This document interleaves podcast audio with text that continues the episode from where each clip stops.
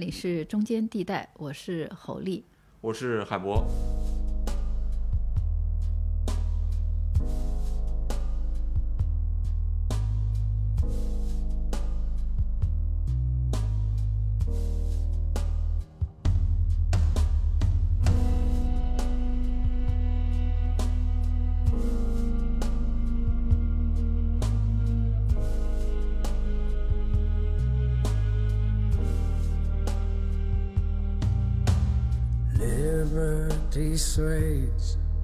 This city of shades.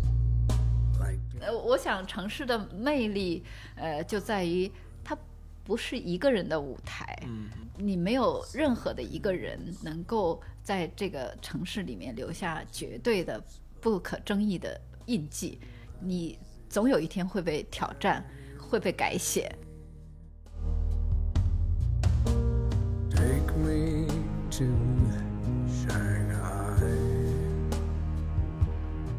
但是四九之后，鲍里克离开了上海，苏联专家就带来了一个可以说是新的城市规划的范式吧。嗯，苏联的这套范式似乎对于上海没有太多的影响，就像您书里说的，没有像北京一样成为一个莫斯科化的城市。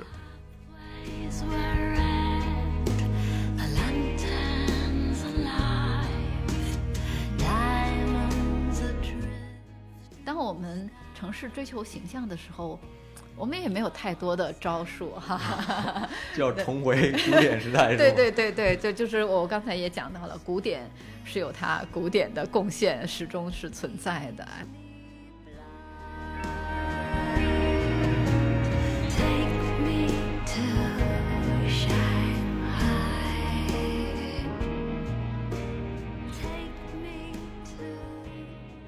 那这一期我们的嘉宾。是来自同济大学建筑与城市规划学院的侯丽教授，啊，侯老师先跟大家打声招呼吧。嗯，大家好。侯老师城市规划学院的嘛，除了关注这个城市之外呢，规划史也是他的重点领域。那侯老师之前在一席有过一次，应该说非常动人的演讲，我是听了之后，嗯，那个非常感动。大家如果有兴趣的话，可以去看看。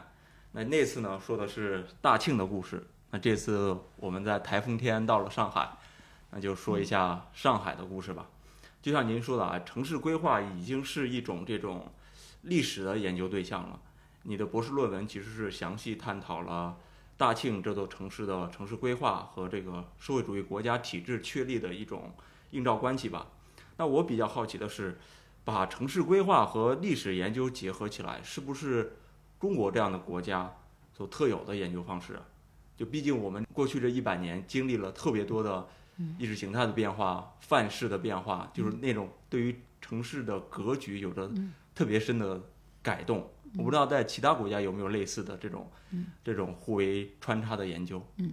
把城市规划作为一种历史的研究对象啊，呃，当然是一个是比较冷门啊，是比较一个呃呃专业的这个领域，但是在呃国际上来讲呢，也一直存在。比较成熟的话，应该还是说第二次世界大战之后，它伴随着就是现代的我们称之为现代城市规划的一个发展呢，已经开始就开始进行回顾和反思。另外一方面呢，因为规划它跟建筑学的关系非常紧密啊，我们一个非常重要的一个分支就是建筑学，建筑历史的研究是一个很那个繁荣的领域，所以呢，呃，规划史曾经也是作为建筑史、建筑历史研究的这一个小小的分支吧。但是它的特殊性就在于，呃，城市规划历史它也看作一种城市史，嗯，那么这个又又可以再追溯的非常久了。所以对于呃规划历史的呃研究呢，可以说是伴随着对城市的研究就就开始了。那那。就是一个古老的领域了。另外一方面呢，城市规划除了它有点像建筑史，然后它涉及到设计师，然后涉及到呃流派的发展。那么像城市史，它呃涉及到一个城市社会经济啊，整个宏观的发展和个体的市民的每一个对规划所被规划所影响的这样的人的历史。它还有一个特殊性，就它也是一种呃国家史或者是说制度史，因为城市规划它也是一个行业的实践，它也更是一个就是附着于国家的制度的建立。嗯，因为它是一个国家公共行为，哎，所以它也有它的一个特殊性嘛，最后使得这个规划历史的研究慢慢的成长成为一个比较虽然小众，但是比较成熟的一个领域。行，那有了这个基本的认知，咱们就可以谈谈整个上海的这样一个规划史了。嗯，其中绕不开的，或者说对于上海规划最早的就是大上海都市计划和他的主要的执笔人德国人鲍里克。那侯老师之前写过一本这个关于鲍里克的书啊，叫《鲍里克在上海》。在我看来呢，那相当于是四九年之前的一部规划史了，就是上海关于上海的规划史。但是显然，这个鲍里克一直是一个就是隐性的人物啊，他其实对于大众来说是一个很陌生的人物。当初你是怎么关注到这个人物的呢？嗯，规划史和的一个特点啊，就是刚才讲它跟制度建构呃有着密切的关系。嗯，所以很多规划史呢，在历史的长河里面，往往都是断裂的，一段一段的，要重新我们再去把它拾起来，再试图寻找它中间的连续性。那么鲍利克也就代有这样的一个呃代表。鲍利克对于呃公众来讲可能是隐形的，但是暴力课对于我们作为学统计的城市规划的学生来讲呢，一直是一个嗯。呃，祖师爷，对，是是一个在老师当中口口相传的一个呃有点神秘色彩的，但是呃非常重要的一个人物啊、呃，因为呃鲍利克他是呃上海当时的这个教会大学圣约翰大学的呃建筑系的老师，当时建筑系的全职老师就是两位，一位是黄作生，一位是 Richard Pollock，就是我们称之为 Pollock 的这一位。那么呃后来在在呃建国之后呢，呃圣约翰大学的这个建筑系呢就并入到了同济大学的建筑系，一九五二年的院校合并，呃嗯，那么呃当然同济的建筑系我们称之为八国联军啊，就是它有这个之江大学啊，然后还有包括同济啊等等这个各个学校的呃建筑教学的人物，呃不过有意思的是啊，呃就是圣约翰的这一支呢特别。枝繁叶茂，在后来的发展里面，他的学生，呃，学生的学生，呃，在同济，呃，具有比较重要的、有影响力的这个地位。比如说我们的院长，啊，比如说我们几个学科的一个创始人。嗯。所以我们，呃，在上课的时候，经常会听听到我们的老师，比如说那个我们，呃，第一第一任的建筑城规学院的这个院长，八十年代的院长李德华先生，他就是鲍利克的。当时带的第一届的学生，然后我们建筑历史的呃教研室，就是尤其是外建史的权威罗小卫先生，他也是圣约翰大学的。然后这两位他们的学生后来都是同济大学的两位副校长。哦，哎，就是一直在听讲到他的名字，这也是就是说呃引起他的好奇。但是他的隐形的。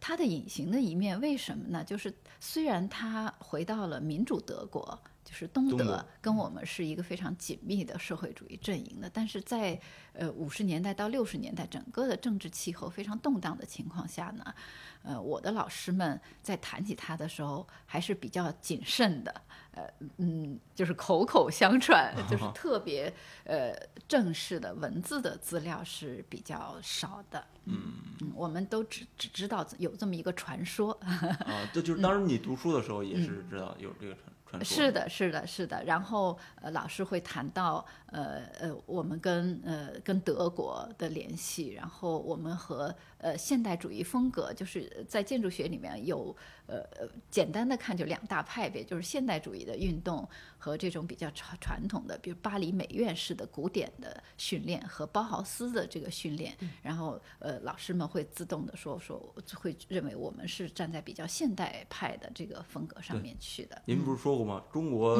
这个学校里面最像包豪斯的就是同济大学。对，我们给自己贴了这么一个标签吧。嗯。那您自己是在研究方面，包括出了这本书，是怎么开始一步步关注到鲍里克本人的？嗯，当时。最初的起源，我在书的后记里面应该也提到了，就是在博士刚毕业的时候回国，大家知道我对规划史比较感兴趣，然后刚好这时候，呃，上海城市规划院他们在整理他们的档案，准备就是出《上海城市规划志》。嗯，呃，那么就呃有呃一位同事他送了我一本影印本，就是《大上海都市计划》的影印本。这个《大上海都市计划》的影印本呢，不仅仅是我们今天可能看到，比如说上海二零三五这个规划成果，讲我们目标是什么，我们要发展多少人口，我们用地该怎么拓展，它还附录了当时的会议纪要。和会议记录，其实甚至是会议记录，就是非常详尽的。里面，呃，参与到讨论的会里面，大家都讲了些什么？呃，是非常的细。呃，那么我就感发生了兴趣，这里面读到了，就是包括鲍里克，呃，他在里面跟呃我我们大家公众所熟知的，比如说陈占祥啊啊等等这一系列大家产生的一些呃争议吧，呃，非常有趣。那么这是作为一个呃引子吧。呃，这是第一个。然后另外呢，呃，我在因为他的呃档案的资料呢，它有一部分是在哈佛大学的图书馆里面的，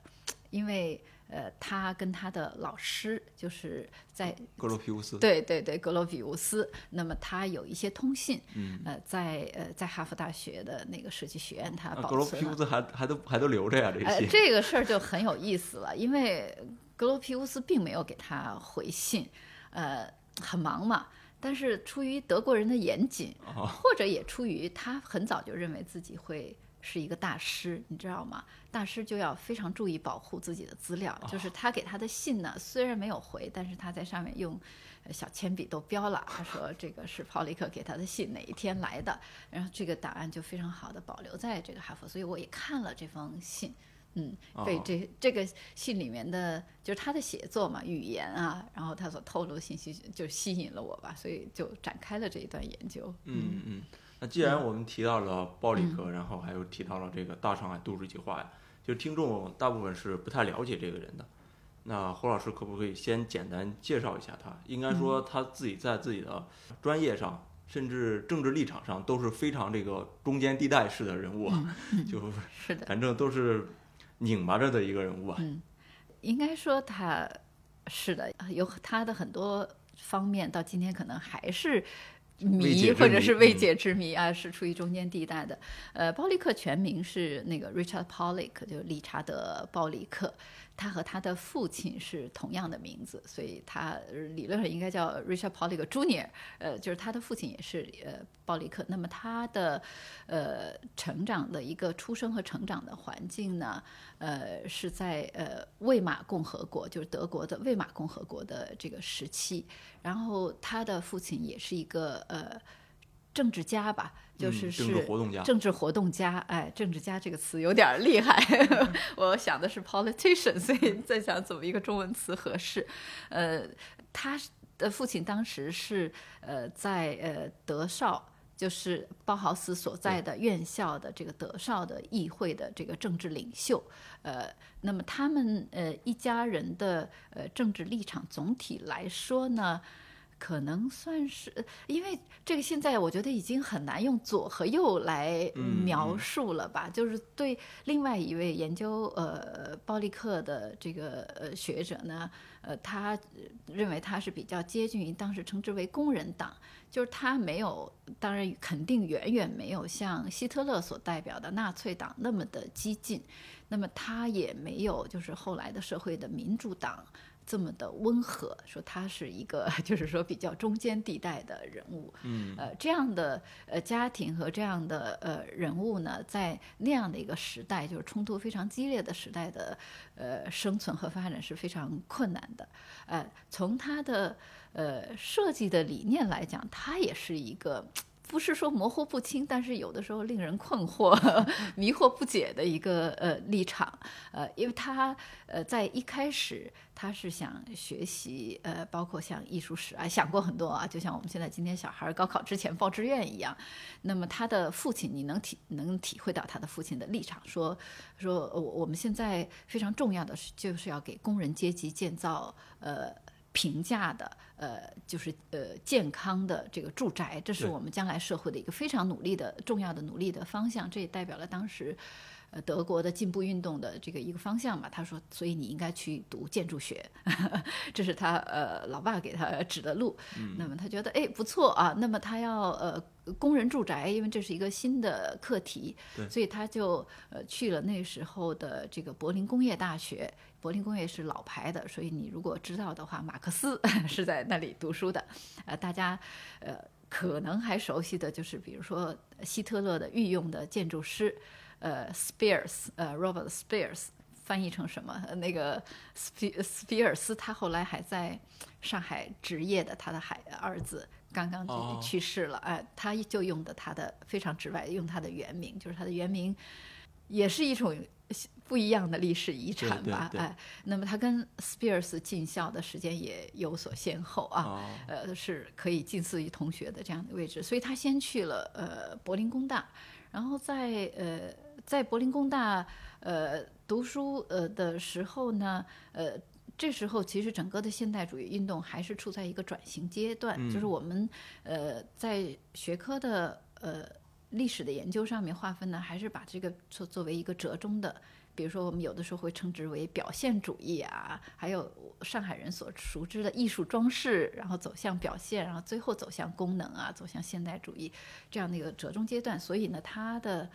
呃学业的这个生涯呢，其实是吸收了来自于不同的，然而是正在就是风起云涌、正在激烈的交锋当中的这样的一个呃知识和立场吧。从他后来的呃职业生涯来讲呢，也可以看出来他高度的灵活度，嗯，就是他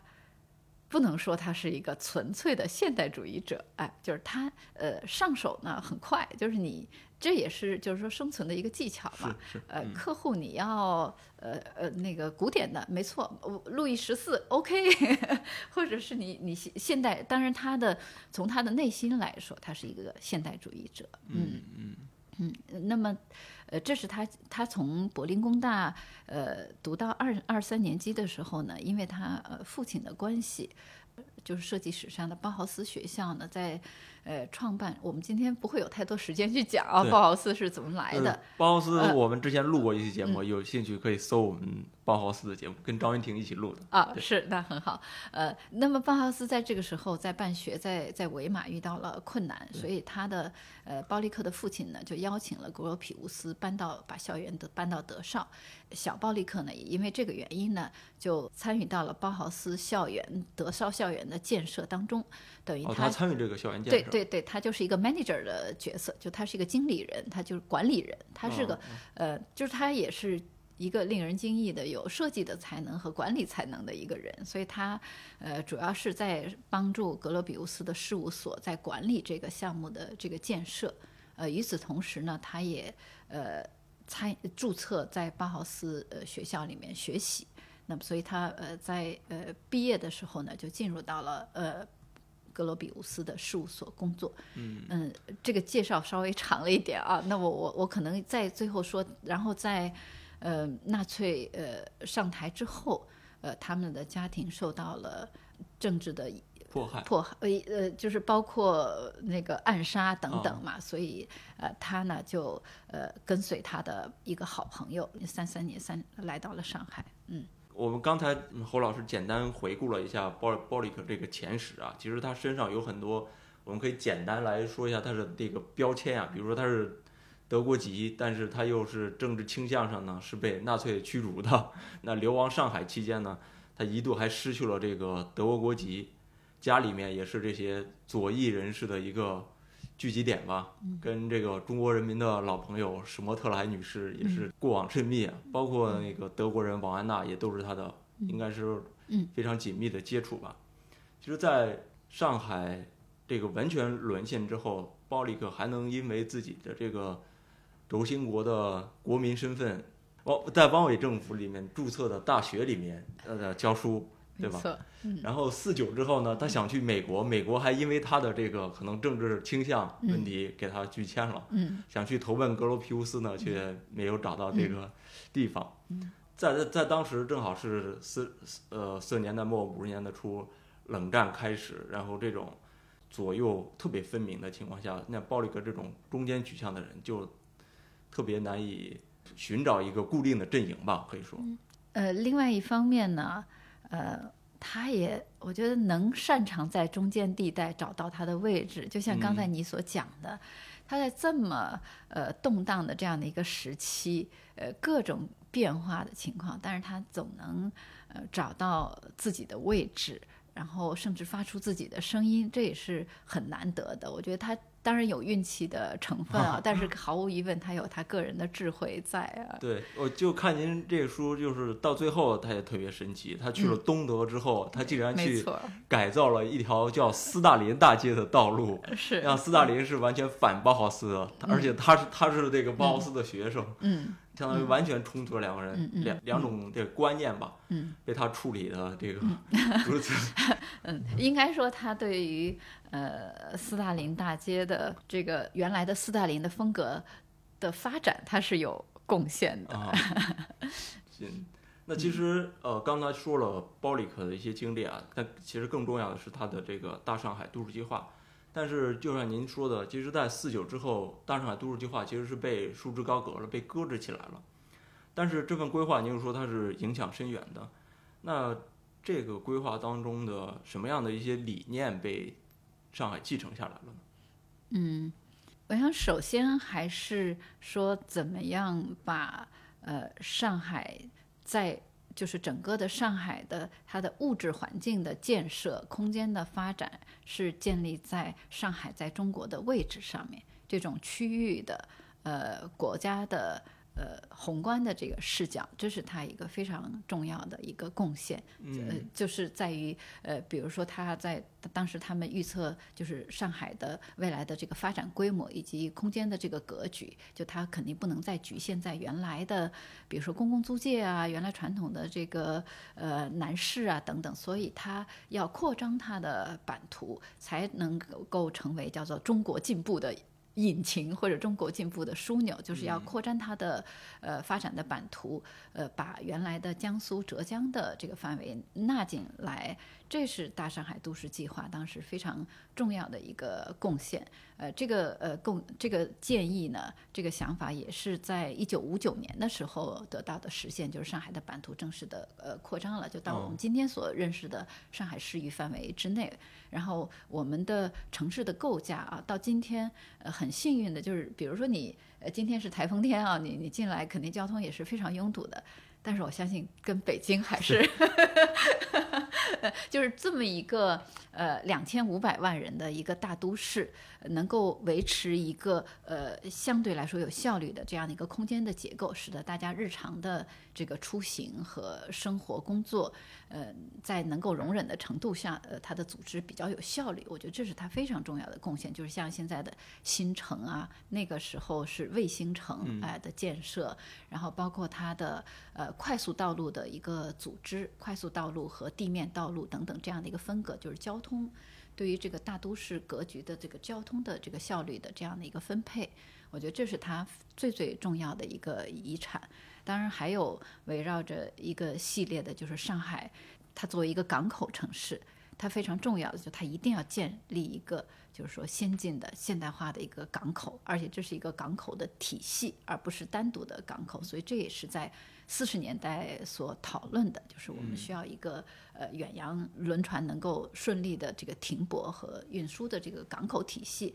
今天的大小洋山港啊，当然当时有讨论过啊，其实想到呃杭州湾，上海应该跟杭州、浙江。浙江共同来建立孙中山对对对，包括孙中山的，但是孙中山他是一个作为政治家的提出的一个宏观的观点。那么大上海都市计划，呃，他对在技术上进行了论证嘛，包括哪些港口、哪些领域跟呃跟吴淞港的关系啊等，这个就很技术了，我也不会呃展开啊。呃，这个是一个非常重要的一个方面。嗯，然后我觉得它呃第三个呢，还是城市的呃管理吧。呃，就是你如何进行，就是根据它的功能的分区，就是哪些应该是工业区，哪些是呃居住区。那么根据这样的一个呃简单的说啊，然后根据这样的一个功能的这个分区，你如何进行呃管控？那么他也提出来一些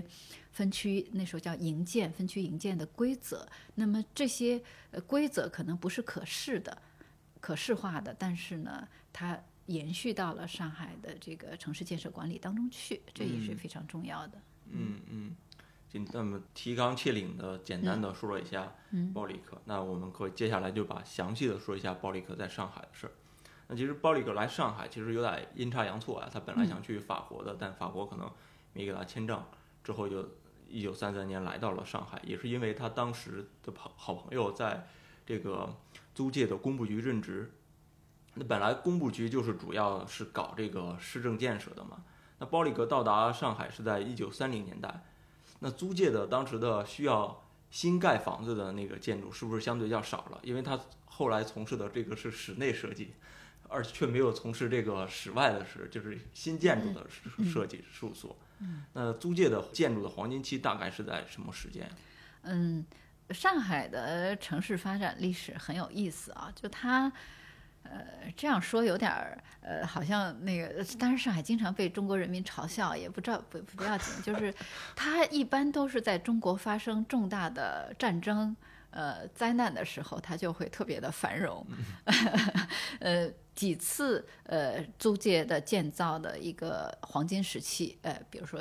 最早的什么小刀会起义啊、太平天国啊，呃，然后呃到后来这个三十年代呢，恰恰是上海建设的一个黄金时期。哦。呃，比如说他的呃好朋友，呃，就是鲁道夫·汉堡格，我在书里面叫他汉堡家，就是用了这个鲁迅日记里面的这个名字，呃，试图因为上海有两个汉堡格，所以我就试图把他们分开。呃，像汉堡家，他在呃上海工部局，他参与的项目，呃，都是大项目啊。呃，比如说，呃，我们最呃知名的提篮桥监狱，提篮桥监狱的一个改扩建，呃，比如说，呃，今天的这个华东医院的，就是当时的那个呃这个工部局的医院的几个大楼，这个他都参与了。嗯，至于为什么当时暴力克。并没有大规模从事呃建筑的这个设计，对，因为这才是他的对对对，这的确是一个疑问啊，也可能他的室内设计非常的成功有关系，就忙不过来了，因为他呃三三年过来的时候呢，他的这个好朋友 Hamburg，他的呃室内设呃设计的这个事务所呢叫 Modern Homes。呃，我们叫现代之家怎么样？呃，摩登家庭，呃呃，是一个非常小的事务所。但是包利克一来呢，就帮他拿到了几个大项目啊。那么能够进入到比较主流的这个设计的领域，包括跟当时的这个房地产大亨沙逊，呃呃，上海犹太人沙逊，那么建立了非常好的关系，成为了沙逊的御用建筑师。那么沙逊的。房地产帝国的活儿可多了，呃，那那时候他也参与了，呃，比如说，呃，嗯，像百老汇大厦今今天的上海大厦，像国际饭店等等，他所有的这个室内的设计，哎，装修，包括家具建造等等，都是他们在在做的，所以挺忙的，哎，也也。呃，我相信收入也不错，所以就没有，就不用接这个建筑的活儿，搞这个室内设计的活儿就可以了。呃，当然，在个人实现和这个就是他的理想上面，他肯定还是苦闷的。从他的日常的通信说话能够看得出来，呃，嗯，但是呃，专业生涯应该还是充实的。嗯，还是觉得这个一身的建筑抱负没有施展，没有建到一个房子。呃，另外呢，就是说，呃，他自己当时，这是我看到的，就是当时我在哈佛的档案馆看到的，他给他的老师格罗比乌斯的信嘛。呃，就是说，我们现代主义者就是受了现代主义训练的这批人，我们都是说要为社会大众，对吧？要为工人阶级建造住宅。他说，但是我们呢，都是靠为富人打工养活自己的。其实，呃，包豪斯也是一样的，最都是要靠富人这个帮他们室内设计啊、家具啊等等等等养活自己。嗯，对，因为提到这个上海的这些建筑，都会说那个。有一个外国人是乌达克嘛，嗯，其实那鲍里克也是三，他可能是二十年代就来到上海了，嗯，鲍里克三十年代来到上海，确确实从事了这个室内设计。那来到上海的前十年，他主要是经营他那个时代公司了，主要专注于这个室内设计。那特别是在三十年代，上海正好处于这个孤岛时期，那可以说是上海真的就说它是间谍之城一点问题没有，那绝对是间谍之城。而且身为这个偏左的这个德国人鲍里克吧，在这各种主义之间游走，他当时其实政治倾向也不是特别明显，是吧？嗯，他其实就是一个可能粉红色人士 嘛。哎，你用的这个词挺合适的，可能是呃呃，另外一方面，嗯呃，因为他后来回到的是民主德国嘛。呃，在呃后来的这个时期呢，呃，我理解出于各种各样的原因，他肯定也会再进一步的对自己的政治立场进行粉饰。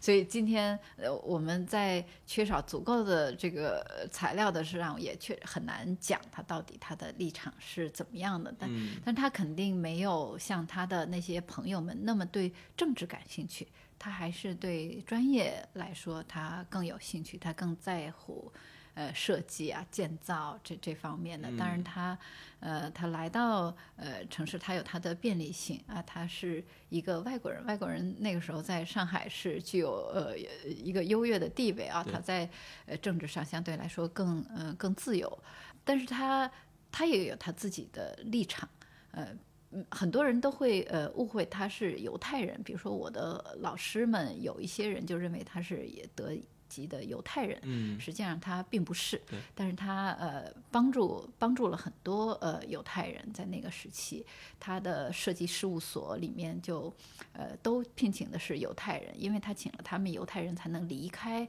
那个就是今天的提篮桥的这个犹太人聚居区，那时候叫 ghetto，那是真正的 ghetto，就是因为它是有门禁的，你一定要有出外从业的证明，你才能出来。有票，对对对对，它是这个限制居住的，那么他就聘请了很多的这个犹太人，然后他呃当时的女朋友也是犹太人，呃，我从我的史料的研读来讲，他跟他结婚也主要是为了。他的身份和保护他，哎，那么他也正是因为雇佣了这么多犹太人，所以他后来的，呃，德国的国就失去了他的德国国籍，变成一个无国籍人士。嗯，但这个又帮助了他，呃，呃因为后来第二次世界大战爆发以后呢，就是中国和德国就变成了敌对的国家，那么他不会因为自己的德国国籍而、呃、被受到影响啊。嗯，你提到间谍之城，我想也是很多人在读这本书试图想看到的一个侧面，就是他的好朋友的确有很多是对，非常像他介介绍他来的哎他好朋友是的。汉汉堡家嗯，后嗯来可能对对对。被称为是双料间谍是吧？呃是的，那个汉堡家有着非常悲惨的人生的际遇，就是他呃本身一开始并没有那么一个就是说政治的激进，是他的这个太太啊，啊、他的太太在上海是这个佐佐尔格呃啊呃，苏联间谍，对对对，当时最著名的呃最著名的呃苏联的转呃间谍，就是当时在上海是以共产国际的呃代表出现，但是后来这个其实共产国也并不是啊，他是苏联红军的这个间谍。那么他的太太是这个佐尔格的下线，那么呃汉呃汉堡家呢在。太太的影响下呢，也献身于这个共产主义运动，然后包括到呃罗马尼亚啊等等，就是受训。那么在后来被关到了这个劳改营，呃，在西伯利亚呃度过了一段时间，还是鲍里克把他营救了出来，把他呃接回了德国。所以他的很多好朋友都是有这种。呃，就是带着色彩不同的这个色彩，呃，但是从他的交往的来看呢，他好像也并不只限于这种呃左翼的，是的是的就是三十年代那个间谍之城的上海，其实很多事情是说不太清楚的啊。嗯嗯 但是但是鲍里克不只是这个在政治方面，但其实他是在挺多方面还都是参与挺多的，像在上海还搞戏剧，嗯写这个给杂志写稿，还写了做了不少这样的事儿。看您的书，我也比较好奇，就是他那时候三十年代远离欧洲，那他怎么对一些像当时比较流行的现代艺术运动的动向有认知呢？我看其实他还是跟外界对接的还是挺密切的。嗯，这个是怎么完成的？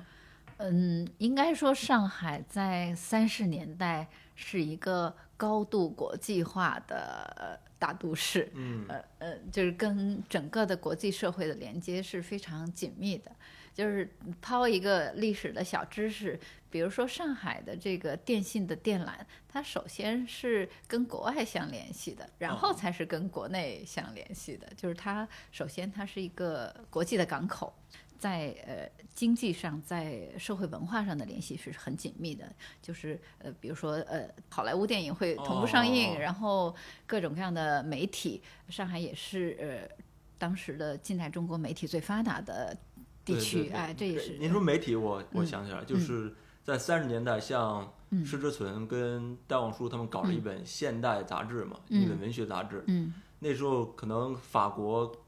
刚出来的一些新的现代主义运动啊，新的这个文学动向啊，嗯嗯，两个月之后，那个现代杂志就能同步的、是。同步的登出来。是没错，你从他的那个业务你能够看得出来，一开始他就觉得，呃，就是客户都要求他是为上层社会服务、上流社会服务的嘛，一开始都会要求是古典主义样式的，非常快的。比如说赖特流水别墅出来了，就有人拿那个杂志说，哎，我就要这个。那么呃，所以呢，就是他也能够一个是。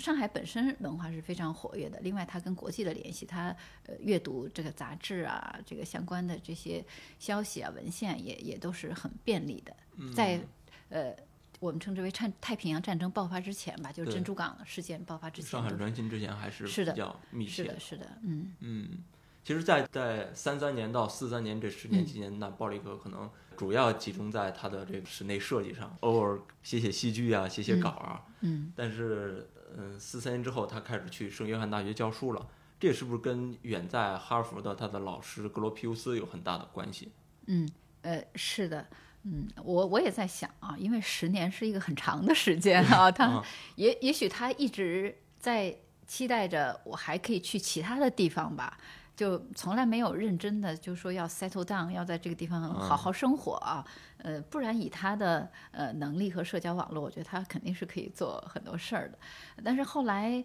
尽管说上海是个国际化呃大都市，但是毕竟呃那个时期的世界是很动荡的，所以他呃很偶然的情况下，就是看到了呃杂志上面呃介绍他的老师去了美国，去了哈佛，包括格罗比乌斯那个时候也是在欧洲，然后到英国，然后到美国有有很多，嗯然后才开始去在哈佛建立设计学院，然后再开始推进呃现代设计的这个教学，被美国人戏称为。把鲍豪斯搬到美国去了啊，嗯，这也不是一个特别友好的一个态度啊，也是充满了冲突。呃，是的，呃，那么他看到了这个报道，那么他就给他的老师写了一封信。刚好这个信是在珍珠港事件之前，所以能够发出了。但是你也能够看得到这封信他写的很谨慎，因为很有意思，他跟他这老师的信他是用英语写的。呃，我我当时也在琢磨，因为两个德国人，他们通信为什么写英语呢？我猜他是方便检查，就是海关说你想看你就看啊，你英语反正我们没什么秘密，就是他们他是做好准备的。呃，他在呃信末也都说明说我现在已经没有国籍了，呃 就是再次把撇清关系。对对对，说我我是中立的，呃，那么跟他这样，他的老师就知道了他在上海。那个时候，他的老师呢，刚好在上海有一个项目，就是呃叫华东大学，就是教会美国的教会，希望把中国的这个教会大学呢能够适当的合并，地区的合并。呃，那然后能够形成一些区域级的这种呃综合性的这个大学。那么在上海呢，也就准备叫做华东大学。那么就请了呃那个格罗比乌斯，因为早期的教会大学呢都是用中国传统的样式，哎，所以这个也能够说明设计呃流派的发展啊，就到了。这个三十年代末的时候，四十年代初，呃人们意识到就是现代主义可能我们要往现代发展啊，现代运动带带领的这个建筑风格的变化和建造原则的基本的变化。嗯，那么就请格罗比乌斯再进行校园的设计，所以格罗比乌斯也跟上海圣约翰大学有着密切的联系。他其中的一个学生，呃，就是黄作生，则当时是在圣约翰创办了建筑系。嗯，他可能也就可能因此吧，呃，他说，哎，说我还有一个学生也在上海，要么你们认识认识啊。我想这时候的社会网络就重新建立起来了，也使得他成为圣约翰当时建就是建筑系建呃建立的时候的一个最早的两位全职教师之一。嗯嗯，那其实鲍里克在圣约翰大学主要教的是室内设计、嗯建筑设计和都市规都市计划。对，他其实，在德国是选修过这个城市规划的。嗯，但是任教期间其实已经过去了十几年，嗯他怎么迅速建立起整个课程起来的呢？嗯应应该说记得，呃，当时他老爸给他的重任啊，就是说为工人阶级建造，呃，适应的呃适宜的呃住宅。那么这个始终是他的一个专业的这个兴趣，呃，所以嗯，我我们也无从考证啊。当时呃，他的英文叫 town planning，然后但是中文我们那时候翻成都市计划。呃，这门课程呢是他主动提出来上，还哦是说是大家一起商量说，呃，我们需要这门课程，还是恰恰是呃是因为当时的呃政治的格局、国家制度的建立，因为那个呃时候呃中国虽然还在战争当中，但是已经期待就是战后重建，所以那时候的呃国民政府呢也颁布了一系列的战后重建的一些呃。呃，这个法律法规和呃建议啊，那么我想这几几样东西汇总在一起呢，就是他开设了这个都市计划的这个课程。嗯，嗯，这是不是也跟格罗皮乌斯有关系？格罗皮乌斯把这个他的设计学院改成了就是有三部分嘛，就是嗯嗯嗯建筑，然后嗯加上城市规划，再加上这个园林景观对设计，对对对这呃，三部分。格罗皮乌斯呢，是不是对呃嗯，就是城市呃规划呃感兴趣？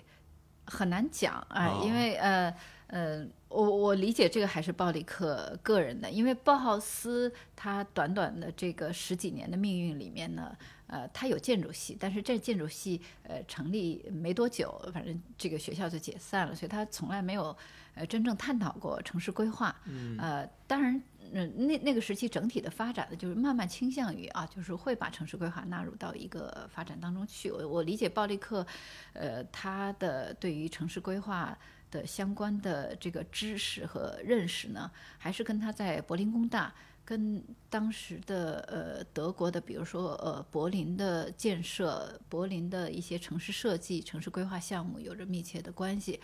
当然，他作为老师以后呢，他也在密切的学习，因为那个时候整个觉得嗯比较领先的这种呃学科学技术都已经开始在美国这边就变成一个新兴的这个权威。那么他也跟他的家庭呢和他的朋友们，就是希望他们记了很多相关的就是都市计划的这些呃文献。那么他也是在就是学边学边教的这样的一个过程。哦嗯。嗯，那从您后来的一些访谈上来看，嗯鲍里克的教学效果如何呀？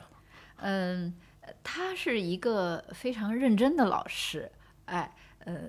很多呃他的学生呃回忆啊，一个就是他抽烟抽得很凶，啊然后但是他会呃准备很详细的这个教案，他就跟一般老师呃不一样，他的教案准备的都是非常精细的。我们在我后来在他的慕尼黑的这个档案馆里面也看到他当时一些的这个教案，嗯嗯嗯，非常有意思啊，就是体现到那个时代的这个特征。我当然我们现在也会这样，就是他往往是拿很多纸的背面写的，呃，抓到什么是什么，也说明那时候物质还是比较窘迫的。有一些是发出来的客户催款信的背面，有一些是白纸，呃，但是他是会事先把他们都写下来，他的备课是很认真的。嗯嗯，但是从呃个人关系来讲，他好像嗯跟呃比如说黄作生那些中国老师啊，跟学生有的学生跟他关系比较密切，有的呢就不太回忆得起来了，就是还是觉得哎是个外国老师。嗯嗯，其实整个城市规划对于二十世纪初的中国应该是一个呃非常新鲜的事物了。嗯那我知道的，可能第一个也有所谓的城市规划，就是茂飞在二八年给南京做了这么一个规划，然后鲍里可在上海给上海做规划，可以看出当时的中国的政治家们还是倾向于找一些国外的这个规划师来去整个主持整个城市规划的，这跟整个呃世界的这个规划潮流是不是也有关系啊？嗯，这个倒不能是这么说。呃，因为比如说你刚才提到的茂飞参与的这个南京的首都计划啊，他并不是主主持者啊。呃，他只是提了一些意见。哦，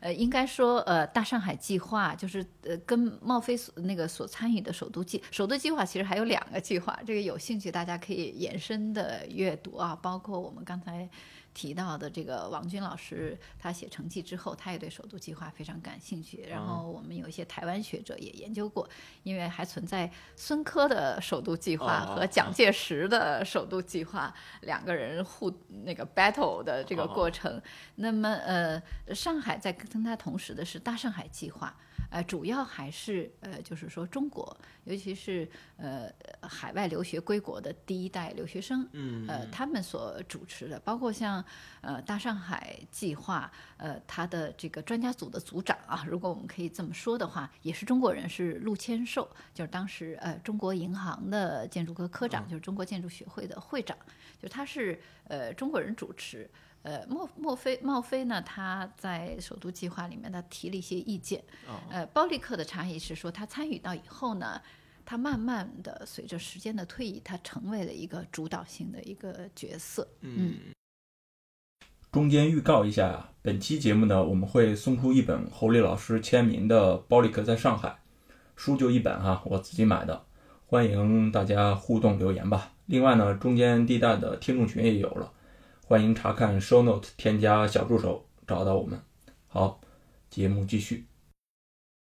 因为城市规划可能是十九世纪末二十世纪初开始大行其道的，开始风起云涌的各种规划理论也开始盛行。那当时有哪些比较流行的城市规划思潮，就能影响到这个鲍里克？他们之间，鲍里克跟这些思潮之间有没有一些互动呢？嗯，一个呢，呃。非常重要的就是简单的称为就叫城市美化运动吧，呃，这是比较早期的古典的，比如说就是巴黎，巴黎的重建这种轴线就是帝国主义的这种 辉煌啊，纪念性，这个是非常重要的一个影响。你如果看呃呃大上海计划。看呃首都计划，呃都能看得出来，就是大上海计划还有一些遗存在上海，就是五角场，你去过？不知道大家去过五角场没有？五角场就是这种放射型的，然后呃中间是一个环岛，然后包括这种所设想的这这个市政中心，市政中心门前的这个轴线大广场等等，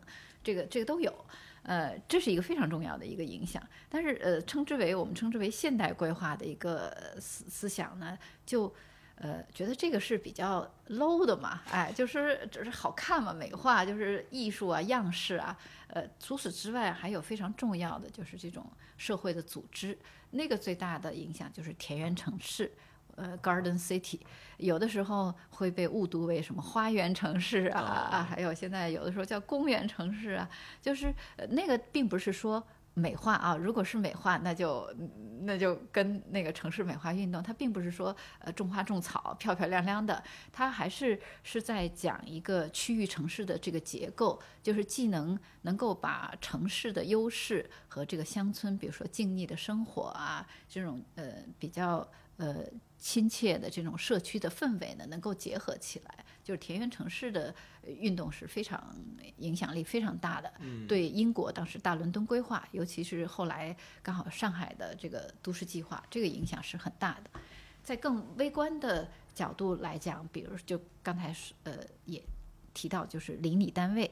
呃，这个是从呃从包括美国，主要是美国的影响吧，neighborhood unit 就是在讲一个小的社区应该怎么样更好的组织，嗯呃。嗯，能够就是说，它都在步行范围之内，没有比如说外来交通的影响，就能够很好的去幼儿园啊，去学校啊，获得日常呃生活的服务。这个就是邻里单位的一个概念。嗯，还有我觉得跟它所所对应的呢，呃，就是这种行列式，这个就很微观了。比如说，就是住宅，呃，住宅的排布怎么样是？最高效率的这样的行列式在建造的时候最有效，因为机器进场的时候，大家就高度的标准化，然后可以快速的建造，而且行列式呢能够大家能够享受到最好的阳光，哎，那么它是健康卫生等等，就这几个概念，我觉得应该说，当然还有交通的组织啊，那个很专业了，我就不展开了。就这几样，我觉得都是在那个时期吧非常重要的。对，我看您书您书里提其实提到这个邻里单位这事儿，其实大我还稍微做了一些功课，也不知道对不对啊。这个 邻里单位是可能一九三零年代那个美国人佩里提出来的。嗯，您那书里还写到，就是包里克特意托人，嗯，把这个邻里单位这本书给买回来了。嗯那买回来那时候是，嗯，是四十年代了吧？应该。呃，那个时候，哎，对，应该是因为他当老师了以后嘛，嗯四三年的，因为这个邻里单位是三十年代开始的。对嗯嗯嗯，对，所以他就很快吸收了这个、这个理论吧，应该说。嗯，是的，因因为那个时候大家都在讨论就是新城嘛，New Town 应该怎么建啊，所以欧洲也在探讨。那欧洲的时候，当时就就更多的是叫 Garden City。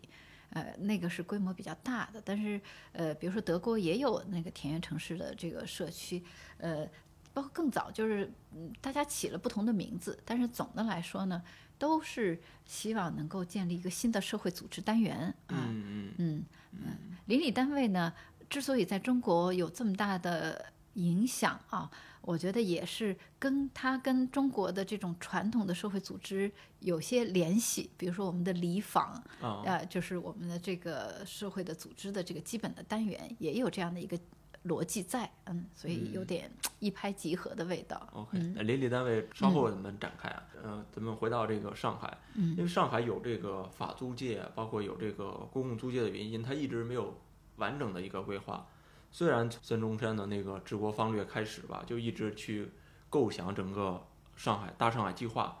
包括日本人还搞了一个上海新都市计划，到后来的那个大上海都市计划。那这这些其实规划还都只是规划，其实都没有落实到具体的实践，直到可能，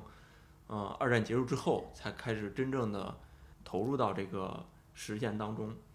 那当时在改改造整个上海的这个规划里，嗯，过程里面，当时的租界应该说建的相对来说比较好了嘛。那租界当时的规划对于包里克的整个大上海都市计划有没有一些影响呀？因为当时它可能租界是一个独立体系，对，对嗯，，然后融入到整个大上海里面，是不是怎么怎么怎么看待这个关系？租界呢，恰恰是嗯没有规划的。就哦呃，上海对上海的租界呢是没有规划的。我觉得上海的租界是一个，应该是说中国最早的由行房地产行业，呃，房地产经济所塑造的一个城市。当然，呃，租界它有一些呃它的建筑的呃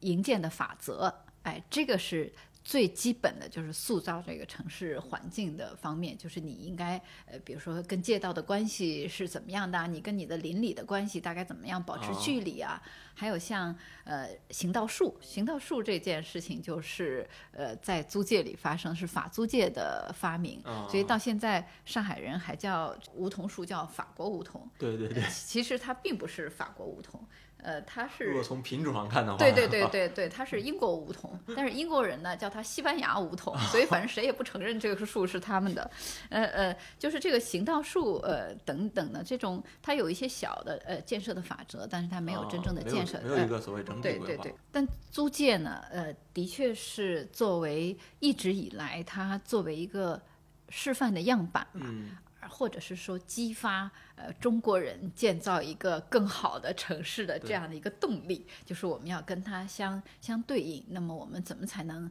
呃建造一个嗯美好的呃这个现代化的一个城市的生活的这个环境？呃，那么这个是在一直努力的。虽然呃，其实租界刚才讲的，它并不是规划产生的，它是一个其实结合了所有的建造的工艺啊，然后你的生活的方式啊等等，嗯。那在当时，像上海租界，当时是不是就已经已经相对成熟很多了？主要去规划的是华界的这些地方，那个租界主要是更好的融入到整个规划当中来。对，当时呃反而是呃华界有更多的依照规划的建设，嗯哎呃，比如说呃刚才我们讲到大上海计划啊，大上海计划在今天的五角场地区，它还是形江湾，它还是形成了就是市政中心，包括它的现在的路名啊，都是跟都是什么正民路啊，然后国啊，就是这些呃形成的那个市政中心的这个地块。比如说，嗯，华界还有当时像呃延安路，就是今天的延安路高架，它原来这是一条河流，这个延安路的这条河流填填掉以后，所以我们到现在还有个都市的传说，认为上海的龙脉是在这个地方的，就这是跟它原来是一条河有关系哦啊。呃，嗯那么就是延安路的这个建设呢，也是就是现代的市政道路，还有像呃中山环路，呃中山环路是上海呃就是市政府建立以就是第一个上海的就是华界的市正式的市政府建立以后做的第一件事情，就是他建了一条中山环路。为什么呢？就是为了遏制租界的扩张，就把这个圈起来了，说你到此为止了，就等等吧。这一系列的这个华界的建设都是呃还是在规划理念的这个组织之下呃开展的，嗯，但是没有特别系统的完整的这个建设，嗯嗯嗯，但是那时候的规划理念可能也不是很统一，嗯。也不是一个呃，因为也没有，呃，因为你要建设，你得要有土地和空间的控制权嘛。对，哎，那个时候的上海市政府呢，实际上是呃江湾市政府吧，就是因为他呃他没有权利管这个公共租界和法租界，所以他只这是为什么当时选址选在那时候还比较偏远的一个地方，呃，选在吴淞那边了。那么他就是说，哎，我我站我站在上游，然后我我那个站在那个更就是航运呃更发达的地方，那么希望能够对租界进行这个遏制，但是它没办法整合整体的这个空间的发展和建设，呃，这个要一直到就是说呃抗日战争结束哎，嗯那才能够进入到真正意义上的就是城市的总体的规划、综合性的规划。对，嗯到了大上海都市计划，其实就是一个综合性的规划。它其实修订了三稿，我看参与者有很多技术专家，包括北京像梁禅方案的那个参与者陈占祥也都参与其中。这三稿当中，主要有哪些不同呢？三稿呢，就是大上海都市计划的一稿、二稿、三稿呢，呃，并不是一个就是说方案更新的一个关系，实际上是就是说一系列的逐步的深入和展开的一个过程。比如说刚才讲到的区域的呃角色的确定和城市规模的一个预测，这是一稿的主要的工作。那么一稿首先要确定说上海未来在中国是什么位置，在这个区域是什么样的位置，所以它的呃空间的范畴是是怎么样的，它可能会发展到多大，那么它的结构应该是怎么样，这是一稿做的事情。那么当你把呃结构定下来以后呢，二稿的呃主要的任务呢是道路网。哎，你我的这个干道城市的干道网应该是怎么样的？哦它怎么样快进快出？然后呃，地面道路怎么整合？然后土地呃功能分区哪里是居住，哪里是工业？现在老的工业区是搬走呢，还是留在这儿？我们这个新城多大的比例是是工业区，多大比例是居住区？是做这些事情。然后各个区就开始做呃分区规划吧，就像南市啊、那么它要做，然后闸北，闸北是当时被被战争轰炸最严重的区域，那么就闸北重建，呃，把这个任务就分解下去了，这是二稿。呃，三稿呢非常就特殊了，就是因为在分解下去，在做这个分区规划的过程中，呃，当时的解放战争就已经打响了。哦，呃，大家就没心思了，因为不知道会是怎么样。但是总还是有一批呃规划师，呃，包括当时的负责人赵祖康，就是怀着这种说这个国家总是需要建设的，呃，这时候在战火当中，可能你你个人的命运已经微不足道了，但是还是试图能够做出一些建设性的这个意见。那么他们呃三稿呢，主要是说整合。呃，他们也意识到了，伴随着这个三稿的编制，已经意识到了，他们这个三稿最后的呈现应该是共产党的政府了，因为那时候就是济南已经攻下了，这个就就就已经要过江了啊，都在想这件事情了。那些也比较进步主义的那个时代的那几位建筑师呃偏左翼的，那么他们就想的是怎么样把这个东西留存给后人，作为一个未来城市建设的一个指导。所以三稿是一个汇总呃整合，当然也做了一些很重要的一些修改，就是把过去呃比较乌托邦、比较呃比较理想主义的东西改得更加呃切合实际一些。嗯嗯，那这个这一套呃大上海都市计划里面，如果说我们要套用这种概念的话，它的受的范式影响主要来自于是哪些地方呢？大上海呃计都市计划的影响，可能一个就是大伦敦计划嘛，呃，大伦敦计划对呃大上海都市计划的影响很大，嗯，呃，还有包括欧洲吧，欧洲比如说荷兰鹿特丹，鹿特丹的就是当时大量的战后的重建，哦，嗯嗯，我理解大呃大伦敦计划当时是在世界规划历史上地位非常高的一个，这是它比较早的完整的在呃在战争一结束就推出来的这个重建的计划。也许大上海都市计划是当时全球完成的第二个非常完整的重建的计划吧。其实这个计划制定出来就被搁置了。我其实嗯看您还是说，这个都市计划是给到当时的上海市长陈毅的，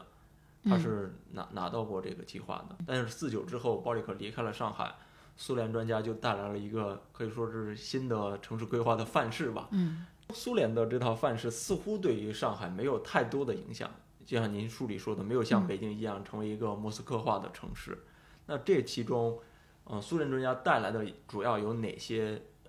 小的影响呢？其实您您的同事嗯杨晨老师曾经引用过一个法国历史学家的观点啊，他认为说政治地位的滑落、信贷资金的不足，这都让上海没有能力除旧布新，建造宽敞气派的大马路和冰冷的斯大林式的建筑，说的很刻薄啊。嗯 但如果进入到更细颗粒度更细的观察的话，您文章里其实也写，上海依然在五十年代中后期的规划当中，其实是也是加入了一些中心轴、中心的城市轴线啊、中心广场这些元素的。嗯嗯，呃，苏式的这套范式对于上海有哪些比较细微的影响呢？上海跟当时呃北京和其他中国城市最大的差别就是它呃在一九四九年的时候，它有一已经有一套完整的，就是说城市总体规划了，这个嗯其他城市都所不具备的。我当时在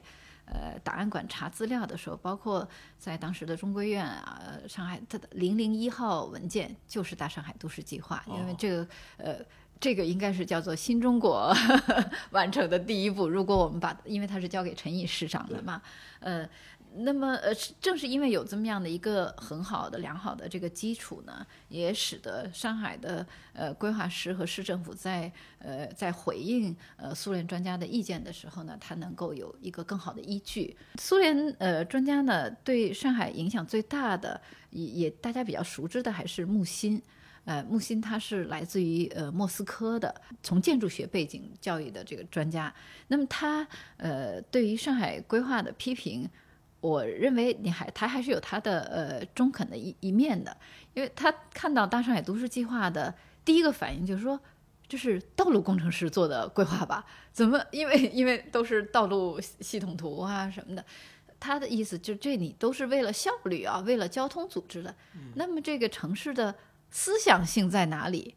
怎么体现上海已经作为一个社会化、呃这个社会主义的大都市啊，它的思想性市城市呃特征啊，市民的呃集会的场所在哪里？呃，就是它还是呃它的背后的这个范式仍然是比较就是古典主义的。但是我们在批判的时候，我们不在我们不是简单的说，哎，现代主义就是进步的啊，那后面的就是落后的。其实它有它都有它自己的不同的这个贡献在。比如说，它古典主义的确是这种，比如说巴黎，我们到今天到巴黎能够感受到这个城市的魅力啊。刚才你也引用了法国史学家的，我不知道他怎么对我怎么呃，他呃怎么他怎么评价在这个霍夫曼的嗯那个重建这个巴黎所形成的这样一些 轴线啊，呃，那么呃呃。它更重要的就是后来呃大家认为它叫形式主义嘛，就跟说城市美化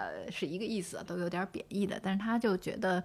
这个城市需要一个中心，它缺少中心性。呃，这个对上海是呃准确的，因为上海的确是它是由不同的城市，法国城市、英国、美国城市、中国城市拼贴而成的这样的一个大都市地区。那么你要成为一个新的城市，当然这个新的城市，呃，那么你要有一个凝聚的轴线啊，这个是呃当时的苏联人的主要的这个贡献。当然，这根轴线在哪里？呃，后来经过几轮的调整，但是木心的建议就应该有一个从西向东的这样的一个贯穿的贯穿的一个呃这个轴线。今天我认为应该就算是延安路吧。那个时候的具体的位置呢，可能是在南京路啊，和可能是在福州路，它也一直在呃摆动。第二个事情呢，就是它要有一个。呃，就是说，呃，市民中心或者是市政府所环绕的这样的一个大型的游游行啊广场，就是人民广场，就是我们今天的人民广场。但是木心他所做的呢，他想，哎呦，说上海，说上海要面对大海，所以呢，他想象的是一个从呃从东到西的轴线，它的近端是一个面向东方的这样的一个市，就是市人民广场，但是是。中国人，我们必须是面南背北的，所以最后这个是扭过来的。但是他呃那个时期的，就是说对于苏联的这个规划范式的可能最重要的影响，就是这种就是说城市中心性的呃这个纪念性的这样的一个汇聚吧。嗯嗯，是不是苏式呃这个范式很重要的，就是必须要加入轴线跟广场呀？呃，那个时候苏联规划师的心中就是莫斯科规划嘛。哎，莫斯科规划，呃，它是以红场克里姆林宫，呃为中心，然后放射的，然后环形的这个路网，就是今天的北京啊，就是 就是今天的北京啊，它一切的这个功能的组织、空间的样式，最后都是按照这个就是单一的中心性去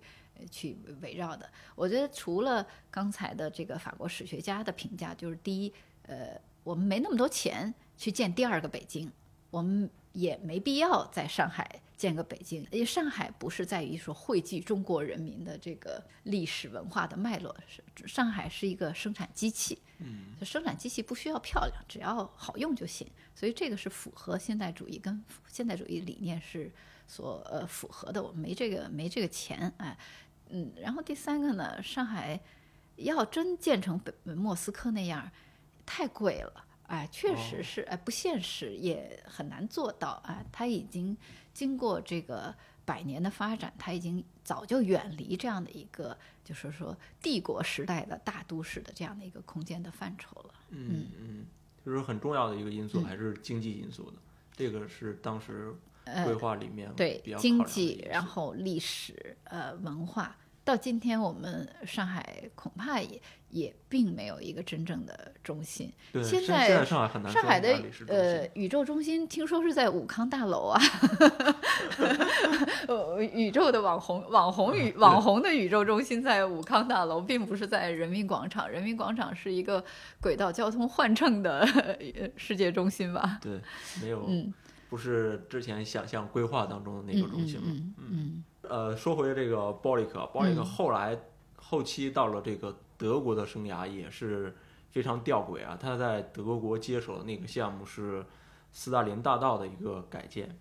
那而在当时可能差不多就是相同的时间，他在东德改建斯大林大道的时候，他的大上海都市计划正在上海遭受苏联专家的批判，嗯，几乎是同时。那在您看来，斯大林大道的改建？跟他的这种包斯理念是有违和感的吗？他是不是因为这个也跟包豪斯所谓分道扬镳呢？嗯，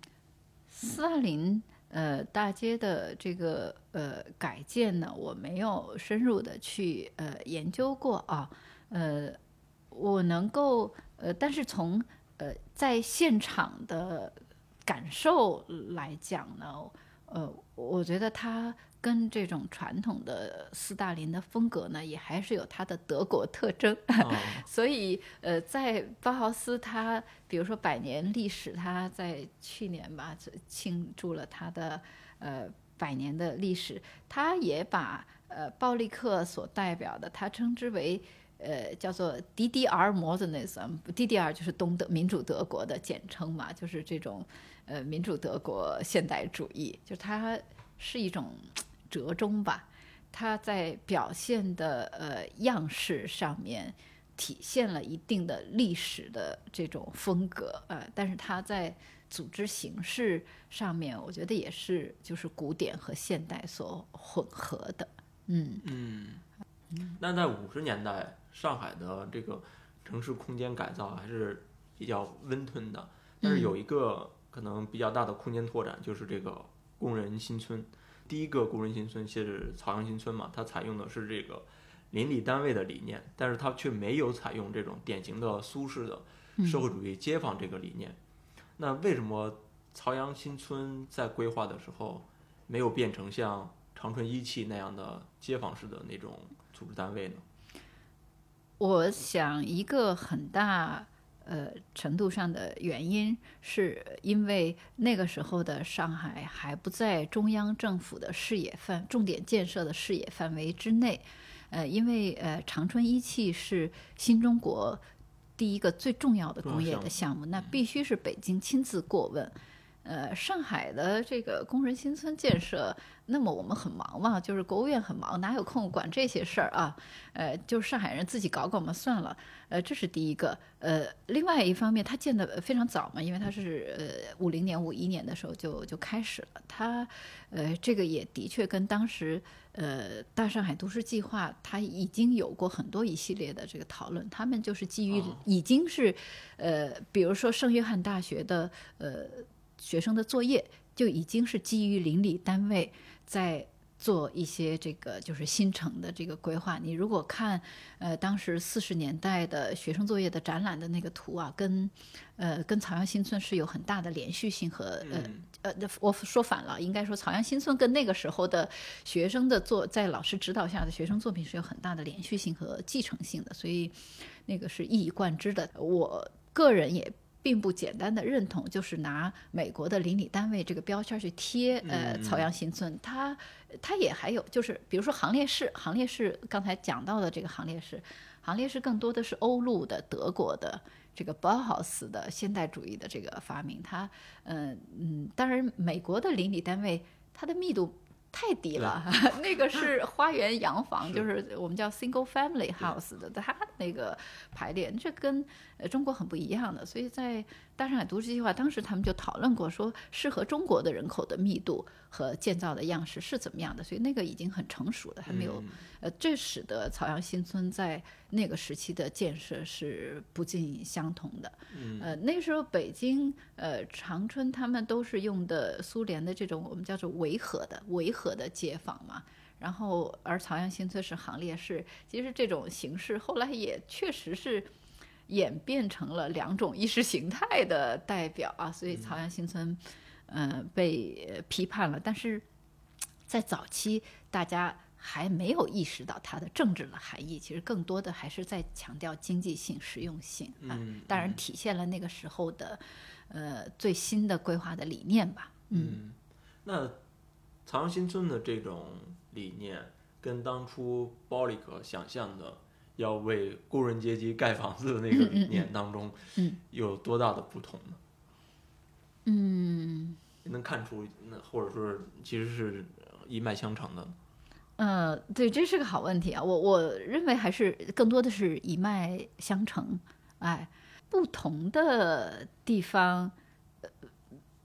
这没没没琢磨出来，哎，就是因为呃，没觉得有不同。对对对对，没没觉得有很大的不同。当然，这里面呢，就是因为当时的朝阳新村的呃规划的贡献呢，我我我们后面面的这个考证认为，还是我们的金金昌先生，就是也参加过大上海都市计划，是同济规划的教研室的这个主任啊，他的规划的学科的创始人。他有比较大的贡献，就是呃，在规划方面，在呃建筑方面呢，比如说那个汪定增，就是呃，他是在美国受的教育，呃，他是在应该是 U I U C，也是美国最早的有规划专业和建筑比较强势的规划学的，所以呢，他应该说他也带来了一些就是美国的当时的呃规划的建筑学的一些新的这个发展吧，呃。那么我觉得结合在了一起，就是它的新的理念，它的不同肯定是跟新的人呃设计师的这个参与和注入呃有所影响的。很多可能是呃也体现在它的呃除了它的呃就是住宅的组织，也包括住宅本身的这个平面吧，呃不断的这个发展认识的过程中。嗯嗯嗯，那能简单说一下彩虹新村跟嗯长春一期的那些，它主要的差别是什么呢？所谓所谓的苏联的社会主义街坊这个理念，建出来的房子是一个什么样的概念？嗯，它最大的差别就是刚才所说的是周边围合的还是行列式的。长春一汽呢，它是呃围绕着这种古典的，可能带来的问题，就比如说我们中国人最不喜欢的这个东西向，它有大量的东西向的这个呃住宅。呃，另外一个方面呢，它如果这个街坊呢，呃，它必须要非常大，这个街坊它要非常大，它才住的人口规模足够大，它才能够支撑它内部有这个社区的服务设施，比如说幼儿园，比如说小卖店什么的。这样这个街坊很大了以后呢，就会对着这个城市产生切割，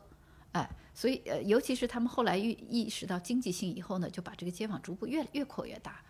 呃，行列式朝阳新村的这种组织方式呢，呃，它开放性更强一点，但是它呃可能也形成的影响就是它在有一些街道上面。它它是用肩膀对着这个街道的，就是你它没有跟它形成一个就是开放性的互动的，就是它没有直接的店面，比如说它面向着这个街道，可能这个街道呃相对来说会冷清，但是在南向的这个街道和北向的街道来上，它会有建筑直接是是面对的，呃，那么它的呃建造效率相对来说更高一点，刚才也也讲到了，嗯嗯，更重要的其实它更在意的就是还是呃健康，就是采光，要它能够充分的利用自然的采光这方面，能够相互不遮挡，哎、嗯，这是现代住宅设计的一个非常重要的原则，嗯嗯。嗯那上海也是因为因为远离了远离政治中心，没有太多的受到苏联范式的这个影响，也就可能形成了当下现在上海这样的局面。如果当时按照 按照那个苏式的这个理念去规划的话，而且落实到实践上的话，那可能现在上海就是另一个局面了。哦对我就说，那只能是说，如果是上海它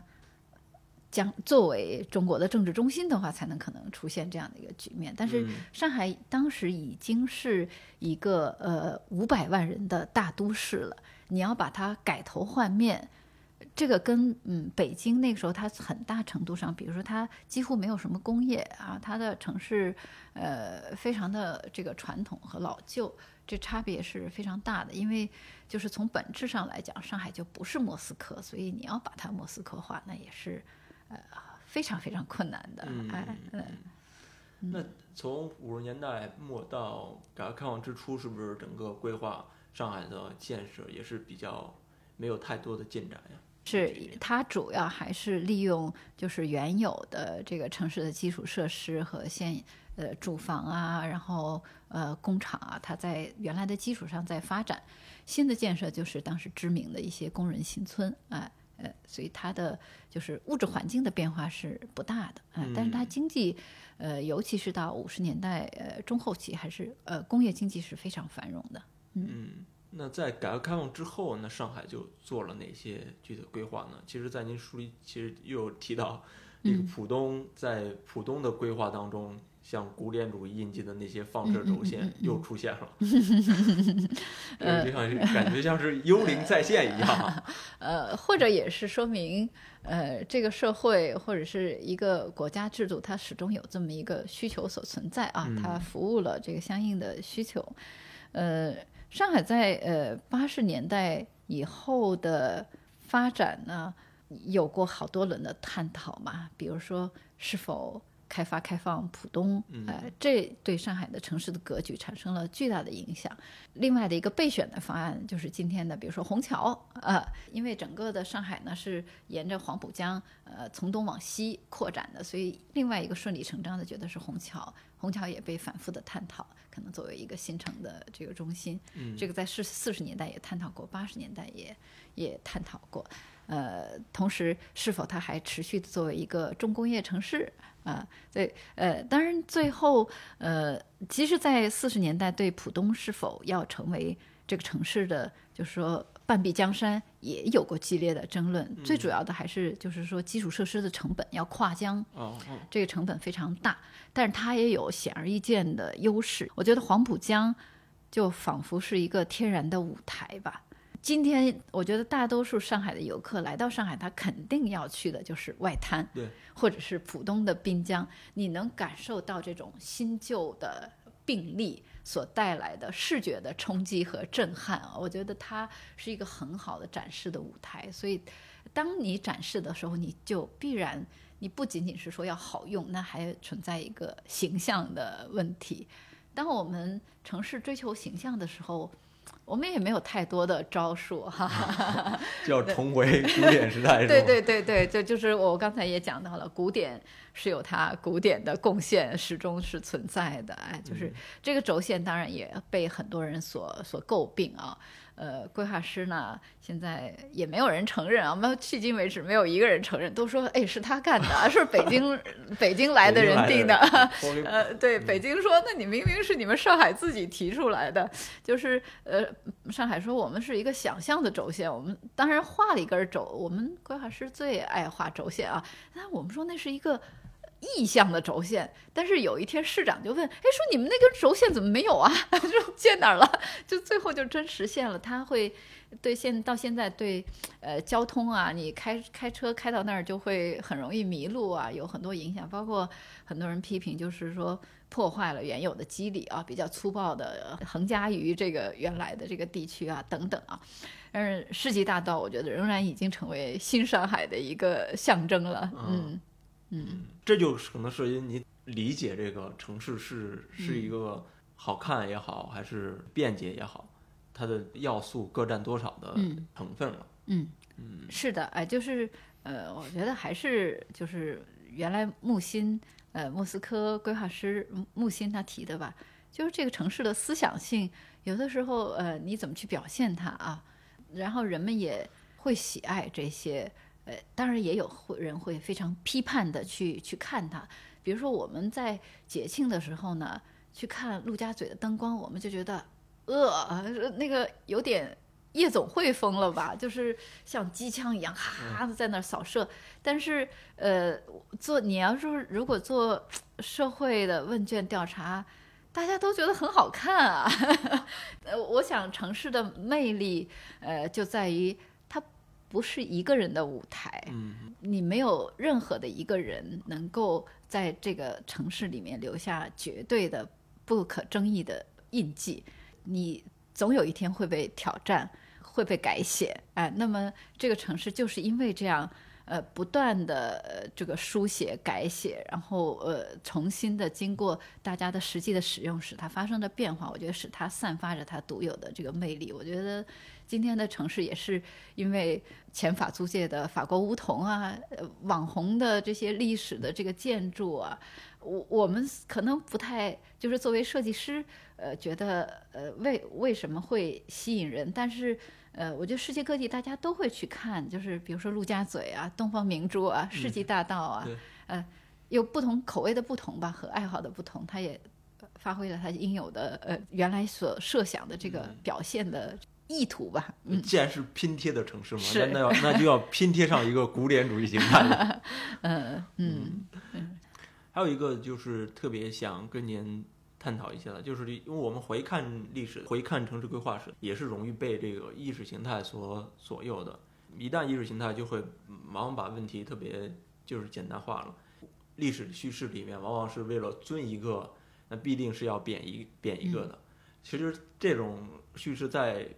北京的城市规划里是特别明显的。嗯，比如说，经常有人会说起，如果我们用了良辰方案，那不采用这个苏苏联专家的方案，嗯北京会怎么样？会怎么样？嗯呃，似乎在我们的这个印象里面，苏式的城市规划就是一种形式主义的这样一种刻板印象了。嗯我不知道您怎么看待当时苏联那种城市规划对于呃中，特别是北京的这种影响吧？嗯，这个话题挺庞大的，哦，我也在或或者说，或者说，那嗯苏轼的这种所谓形式主义当中，那理性成分在哪里？它它它嗯完全是出于意识形态出发的吗？呃，对，这这就比较好回答了，因为要一个上海的规划师评论北京哈，我有点儿呃有点儿心虚。呃它的理性呢，比如说就是说工业经济的组织吧，我觉得叫做生产力布局，就是用当时的行话来叫做生产力的布局。嗯呃，这一点它呃跟呃现代的呃现代主义啊，这个现代规划的是一以贯之的，就是它还是呃强调呃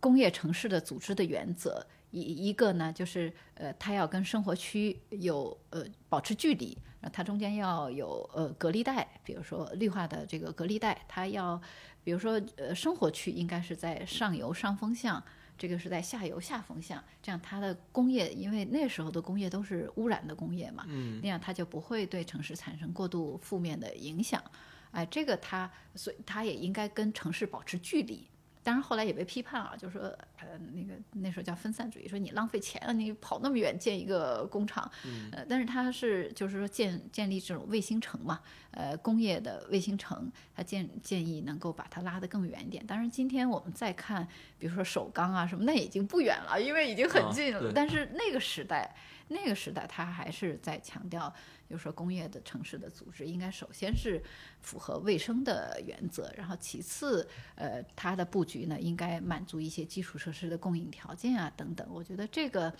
呃，它的一套的计划经济的组织的原则啊，对于当时的呃北京也好，但是尤其是全中国的这种工业城市的、呃规划和建设是有着很大的一个影响的。嗯嗯，所以就是在当时的那个经济发展水平下，嗯，当时的那个环境条件下，其实选用苏联方案很大程度也是由由于它这个、呃技术因素的考量、经济因素考量的。嗯，对，抛除政治以对外对，抛除政治以外，政治当对，现在的叙事可能全都是集中在意识对形态这对对，现。在把意识形态有点有点扩大化吧，嗯。呃，当然在北京来讲，的确是有这个很大的一个呃因素啊，因为对于我对于北京的规划的历史的发展，我确实也没有特别深入的研究，主要还是从二手资料这方面看的，所以呢，也确实觉得哎不能多谈，我就就有一句话吧，叫做所有的历史都是当代史，对，呃，就是当下的北京。人怎么看待、评价北京，会影响到那个时期，呃，苏联的影响，